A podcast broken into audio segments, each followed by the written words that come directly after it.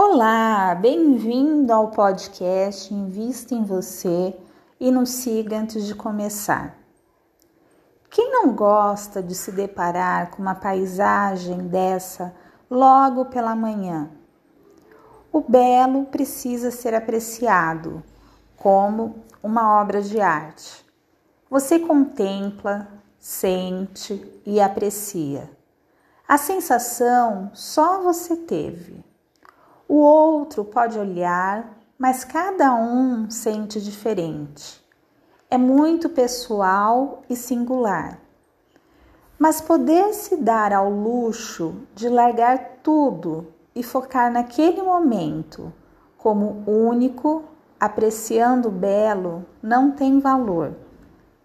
Tire um momento do seu dia para se conectar com você Busque apreciar as pequenas coisas e perceba o quanto isso vai deixar seu dia mais leve.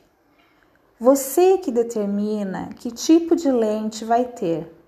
Se prefere ter um olhar mais afetuoso e humano ou se vai deixar a correria do dia a dia te engolir, sem ao menos ter se dado conta de que os minutos que passaram nunca voltam mais. Tem um trecho do livro Em Busca de Si Mesmo, de Clóvis de Barros Filho e Pedro Calabres, que diz o seguinte: A grande ilusão da obra de arte é a objetividade do belo.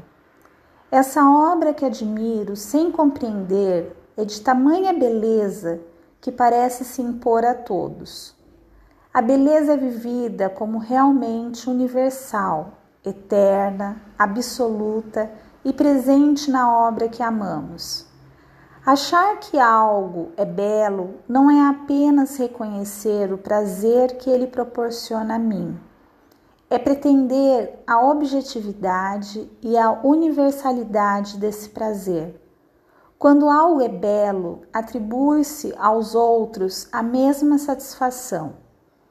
Não julgamos a beleza apenas para nós mesmos, mas para outrem, como se fosse uma propriedade da coisa contemplada e tivesse que ser flagrada por qualquer um.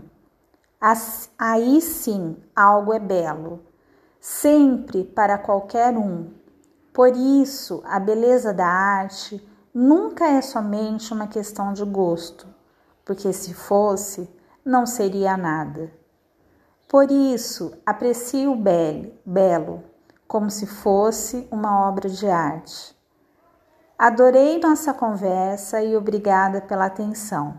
Se gostou do podcast, compartilhe com um amigo.